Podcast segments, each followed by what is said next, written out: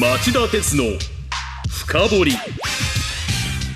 皆さんこんにちは。番組アンカー経済ジャーナリストの町田鉄です。こんにちは。番組アシスタントの杉浦舞です。おととい水曜日 EU ヨーロッパ連合の執行機関ヨーロッパ議会はリスクに応じて AI に規制を設ける法案にチャット GPT など生成 AI の規制も追加した修正案を採択しました。規制に違反した場合は、えー、最大4000万ユーロ日本円で60億円余りか法人の場合は年間売上高の7%のいずれか高い方の罰金が課されるという内容で2026年頃の実施に向けてヨーロッパが大きく動き出した格好です。具体的な内容を見ますと生成 AI を提供する企業に透明性の確保を要求するもので AI で制作した文章画像音声などに AI 製であることを明示させるほか AI が著作権で保護されたデータを取り込んだ場合にはその公表も求めるものになっています。生成 AI は大量の文章やデータを読み込んで学習するものでうまく利用すれば個人や企業は作業を効率化できますが、えー、著作権やプライバシーの侵害が懸念されますしサイバー攻撃など軍事転用の恐れもつきません、はい、アメリカや EU に比べると日本では生成 AI などの開発や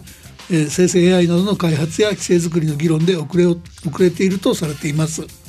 えー、G7 広島サミットで議長国として G7 の見解を取りまとめる枠組み広島 AI プロセスの立ち上げを決めたものの国内の基本姿勢も定まっていないのが現状なんです。早急に日本としての見解を求めないとせっかくの広島 AI プロセスが機能しない可能性もありそうです。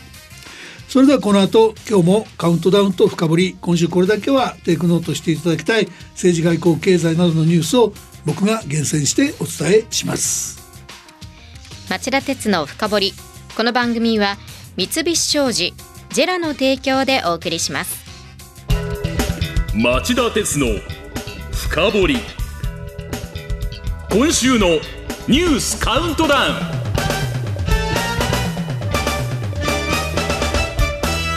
えー、番組前半はニュースカウントダウン。今週第5位のニュースからご紹介しましょう月曜日韓国の検察が世界的な半導体メーカーサムスン電子の元常務を起訴したと発表。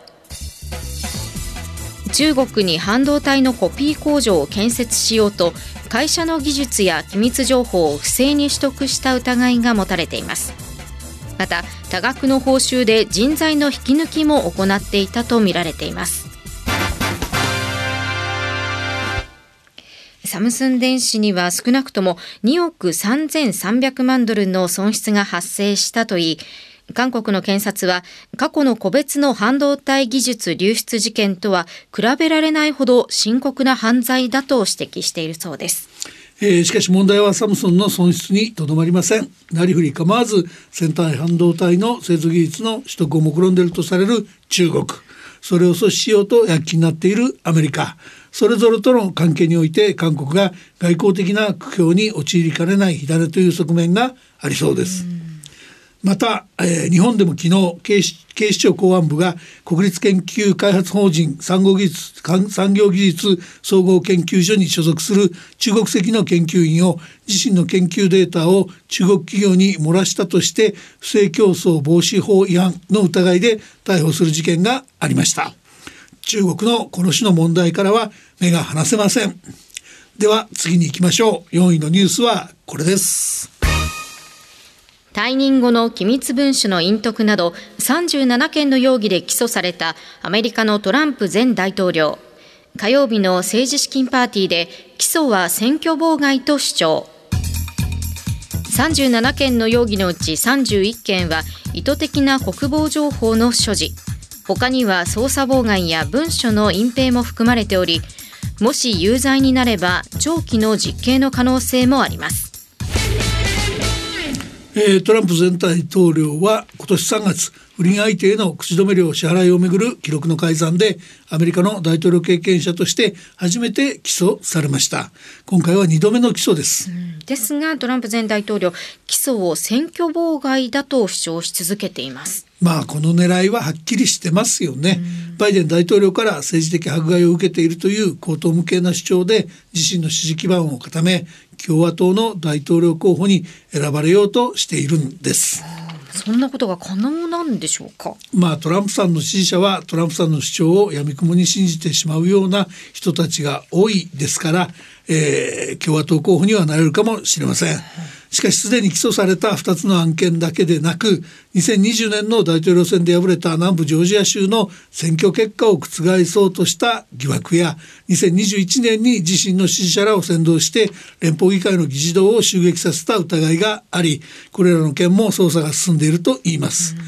まあもうトランプさんの政治家としての適正の乏しさは明らかなんじゃないでしょうか。次期大統領選ではアメリカ人の良識ある判断に期待したいと思います。では次に進みましょう。3位のニュースはこれです。反転攻勢を進めるウクライナ。昨日東部と南部のおよそ100平方キロメートルを奪還と表明。ウクライナ国防省のマリャル次官は15日首都キーウで行った記者会見で反転攻勢の成果を強調するとともに敵は激しく抵抗し無人機の攻撃や砲撃などに直面しているとも述べました。先を急ぎましょう。2位のニュースはこれです。火曜日岸田政権が子ども未来戦略方針を決定岸田総理は記者会見で若年人口が急減する30年代に入るまでが少子化傾向を反転できるかどうかのラストチャンスだと訴え来年10月分からの児童手当を拡充子育て世代向けの住宅30万戸の用意26年度から出産費用に保険を適用するなどと強調しました。今ニュースで紹介したように岸田総理は火曜日の記者会見で政府が決めた少子化対策の耳当たりの良い面だけを強調しました。まあ、総理はこの段階ではまだ解散総選挙を念頭に世論の支持率を回復したいという思いが強かったのかもしれませんね。ですが肝心の財源は実質的な追加負担が生じないよう歳出改革を徹底すると説明しただけです。またしても具体策が抜け落ちました。えー、転用を念頭に置く医療費や介護費などこういった歳出をどう抑えるかのめどは全く立っておりませんし、うん、そうした見直しには強い抵抗も予想されます。やはり気になるのは財源ですよね。結局将来子どもたちの負担になるんじゃないかと心配していますそうでしょうね。別の視点ですけど、うん、まあ、この番組で何度も言いましたが今子育てをしている世帯だけへの対策だけでは、えー、少子化対策としては不十分で、うん、むしろ結婚して子供を持ちたいと思う人が増えるように若者の所得を向上させる必要があるという、えー、まあ、批判を我々してきたわけですけど、えー、それに慌てたのか記者会見では若者子育て世代の所得を伸ばすことに全力を傾注していくということを総理は強調しました。はいですがこちらもこれまで明らかにしているのは最低賃金の全国加重平均での1,000円乗せ達成など全世代を対象にした一般的な話しかないんですよね。えー、要するに岸田政権の少子化対策につきまとう大きなクエスチョンマークが取れることはありませんでした。それではいよいよ今週第1位のニュースです。水曜日アメリカの FRB 連邦準備理事会は連続利上げを10会合で打ち止め。同時に公表した経済見通しで年内あと2回分の利上げを示唆。一方 ECB ヨーロッパ中央銀行は昨日8会合連続の利上げを決定。日銀は今日開催した金融政策決定会合で大規模な金融緩和の継続を決めています。まあ、これいろんな問題あるんですけども、はい、消費者消費者の立場から見た場合アメリカのさらなる利上げ観測の強まりを受けて、えー、昨日の東京外為市場で円が1ドル141円台半ばと、えー、去年の11月以来のドル高円安水準をつけたことが気がかりです。なかなか収まらないインフレがなお続くことになりかねない。そんなリスクが高まっていると言わざるを得ませんよね。以上町田さんが選んだ今週の1位から5位の政治経済ニュースでした。お知らせの後はニュース深掘り。今日は政府が保有している NTT 株を売却してその収入を防衛費に充てるという方針の問題点を深掘ります。町田鉄の深掘り。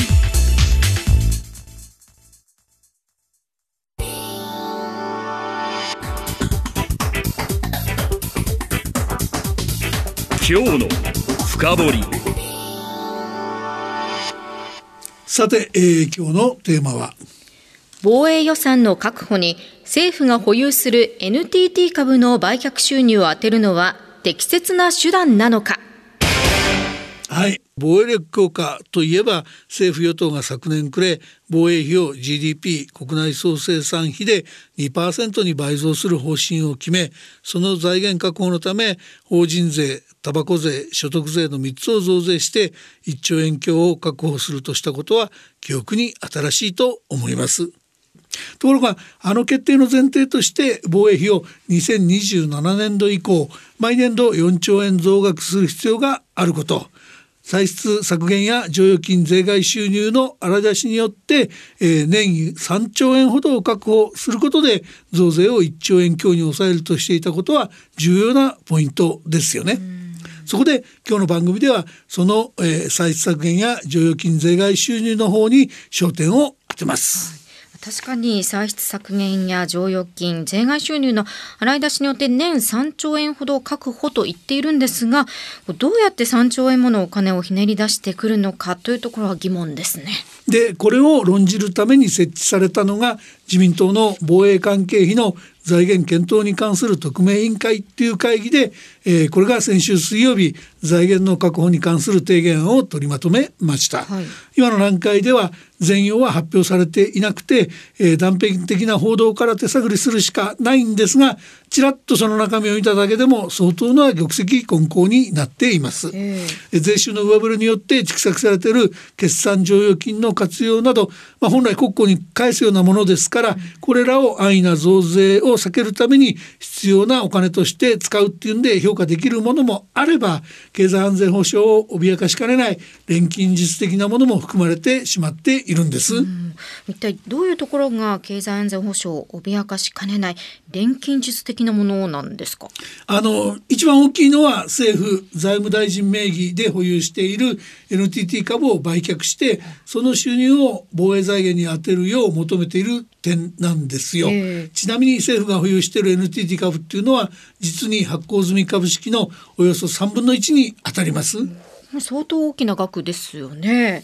まあこれで増税が避けられるというならいいような気もするんですが。いやいやそこに大きな落とし穴があるんですよ。ええまあ、そもそも NTT の株を政府が持つようになったのは1985年の通信自由化の際日本の通信インフラを国営独占事業として維持管理してきた日本電信電話公社を民間企業 NTT に移管するにあたって外資系企業の敵対的な買収などから守るためだったんです。はいまあ、つまり安全保障を担保する観点から NTT 法第4条で規定してきた日本の通信サービスの防衛策経済安全保障策なんですそして今その意義は薄れるどころかむしろ増してると考えるべき状況になっているわけです、そんな時期にこれほど良い錬金術はないと僕は考えています。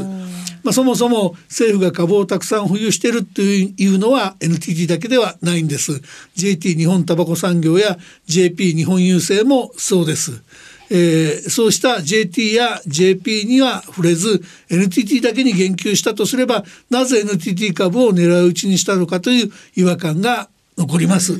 ちなみにこの提言は NTT に関して NTT 完全民営化の選択肢も含め NTT 法の在り方に関し早急に検討すべきだと記載されていると言いますここも大いに気になるところなんですねそれについてはお知らせの後さらに深掘ります。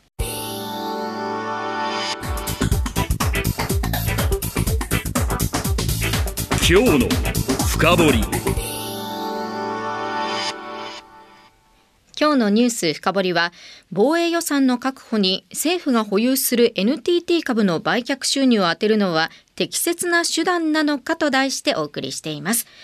お知らせの前に先週水曜に出された自民党の防衛関係費の財源検討に関する特命委員会の提言の中に政府が持つ NTT 株の売却が盛り込まれそのために NTT 完全民営化の選択肢も含め NTT 法の在り方に関し早急に検討すべきだという記載もあり町田さんはそうした点が引っかかるというお話をされていました。まあその引っかかるっていうのは日本の通信を守るという経済安全保障の観点がないからですよね。はい、でこのことを理解するには現行法がどういう形で通信の経済安全保障を担保しようとしているかを知る必要があります。はい、えー、実はその現在の規制体系ができたのは1985年の通信自由化の時なんですが日本の通信業の法体系は非常にユニークな体系になっています。えー、あの実はですね日本の電気通信政策の大きな特色の一つとも言えるんですが KDDI やソフトバンクモバイル楽天モバイルなど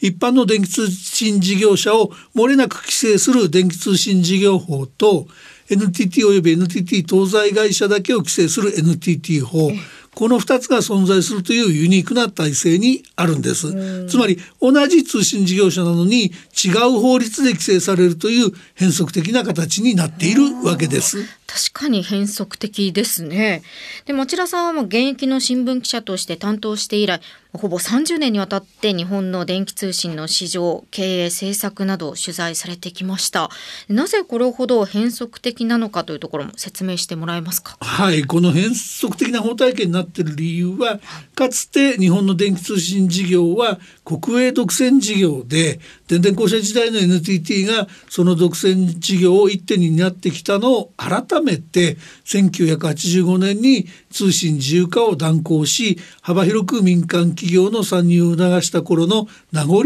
と言えます、えー、まあ、一義的には法律で国営の公社の設置を規定していたのでこの企業を民営化するための法律が必要だったんです。そこで民間企業 NTT の設置根拠設置根拠法として今日話題の NTT 法ができたわけです、はい、ただ全国を網羅する通信網の構築には膨大な設備投資が必要でそんなことを求めたのでは新規参入する企業が出てこない懸念が当時ありました。そういう懸念があったのならば国としては放置できませんよね。そこでその打開策として民営化する NTT ティに対し膨大な回線をリーズナブルな料金で新規参入する企業に開放させるような特別な措置が必要とされたんです。はい、とはいえこれはライバルに自前の設備を低価格で提供させること、まあ、つまり敵に死を送るような行為を意味しましたから民間企業になる LTT の善意に期待するのでは公正な市場競争の成立が難しいと考えられました。はい、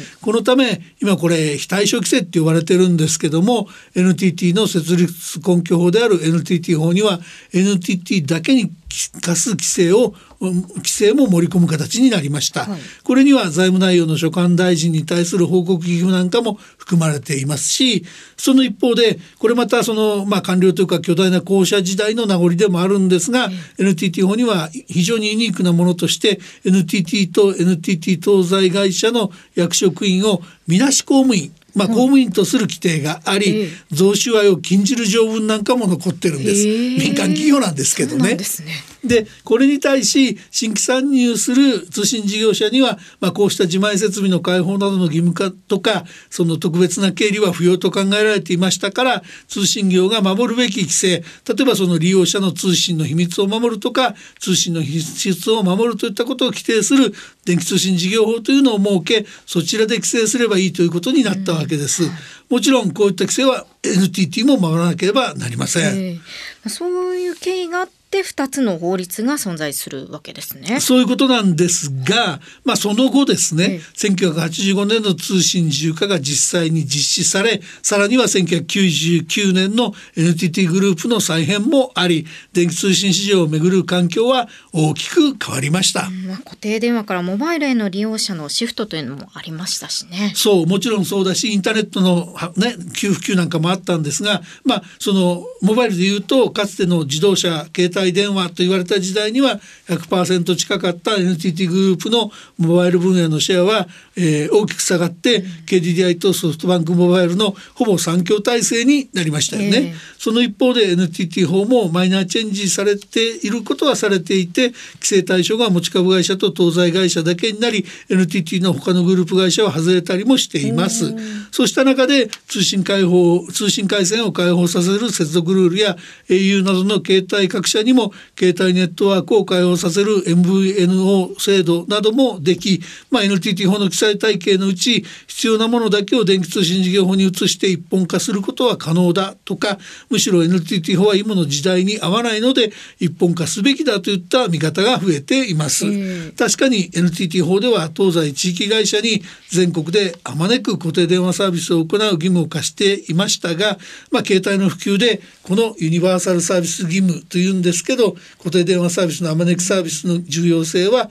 え薄れたということが言えるそれがまあ大きな時代の流れでしょう。うまあ、だから法律を見直そうという話になっているんですね。ということなんですけど、はい、そう単純でない面もあるんですね。はい、というのは NTT 法の規定の中には今なお重要性が薄れるどころか増している規定も存在していると先ほどから申し上げてるわけですけど、うんええ、それが NTT 法の第4条でここには国の義務として NTT 株の保有義務が規定されているんです。保有義務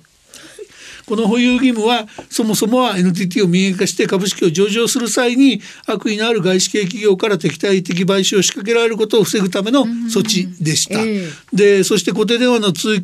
域通信網の多くは今なお NTT が維持運営しているものです。格安携帯電話会社が使っている回線の多くも NTT グループのものです。はい、でこういった回線って電話で使わなくてもインターネットで必要ですよね。ねつまり今でもインターネット用に必要なわけで敵対的買収を防ぐことの重要性は未だに変わってないと言えます。わざわざ政府保有株を売却して富裕株を増やして敵対的な外資系企業に株式の買い場を与えるなんて愚の骨頂としか言えないでしょ。だから NTT 法を廃止するのならば今の外為法だけでは不十分で、えー、アメリカの CIFIUS 対米外国投資会のような安全保障に関わる外資系企業による買収や投資を徹底的に阻止できる仕組みが必要になります。そういった対策も含めて総合的な対応が必要になっていると言えます。見直せるものだけではないんですね。また新しい変化が原因で重要性が増している部分も見逃しちゃいけないと思います。はい、あの例えば NTT が IT 分野のゲームチェンジャーと言われる ION 光電融合技術の開発実用化にあたって世界をリードしていることが見逃せないと思うんです。半導体の高度化が、えー、経済安全保障の要と言われてますが、うん、NTT が手掛ける ION は半導体で使う電気信号を光信号に変えるもので飛躍的に通信速度や通信容量を向上させると同時に消費電力を激減させることが可能になるとされています。国家の基幹インフラの防衛ならば外為法の外資による日本企業への投資を事前に審査する程度で可能という向きもあるでしょうがこれでは全く不十分なんです。えー、それからまあ今月末にかけて、えー、集中シーズンを迎えている、えー、上場企業の株主総会見ても物言う株主の理不尽な株主提案が後を絶たない問題もありますよね。確かに例えばセブンアイはセブンイレブンの売却を迫られたりキャノンは御手洗会長の取締役選任を妨害されたり内容の良し悪しは別としてあちこちで混乱は起きてますよね。そうなんですなのでその NTT が ION の開発や実用化を心置きなく進めるためにはむしろ NTT 株の政府保有義務の重要性が増していると見るべきでしょ？こうして聞いてみますと一体何のための防衛の増強経済の安全保障どう考えているのかという気がしますね。まあその通りなんですよ。この問題に関連する防衛費増額に向けた財源確保法が、えー、今日の参議院の本会議で可決成立されましたが、まあ、ここまで説明したように通信の経済安全保障にも関わる体制を損ねるような行動をしようとしているわけなんです。まあ、防衛費のためとはいえ平時にも影響が大きい経済安全保障を損ねてしまったのではまさに本末転倒で元も子もなくなりかねないでしょう、えー、政府与党にはこうしたことを真摯に考えていただく必要があると僕は考えています。以上今日のニュース深掘りでした。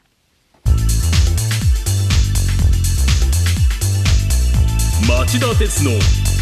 深掘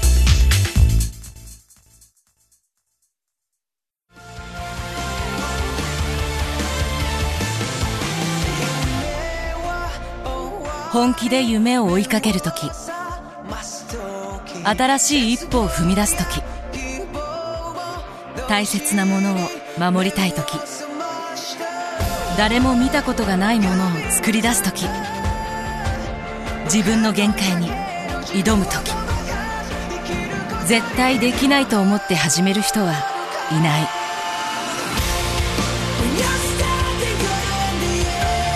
絶対なんて誰が決めた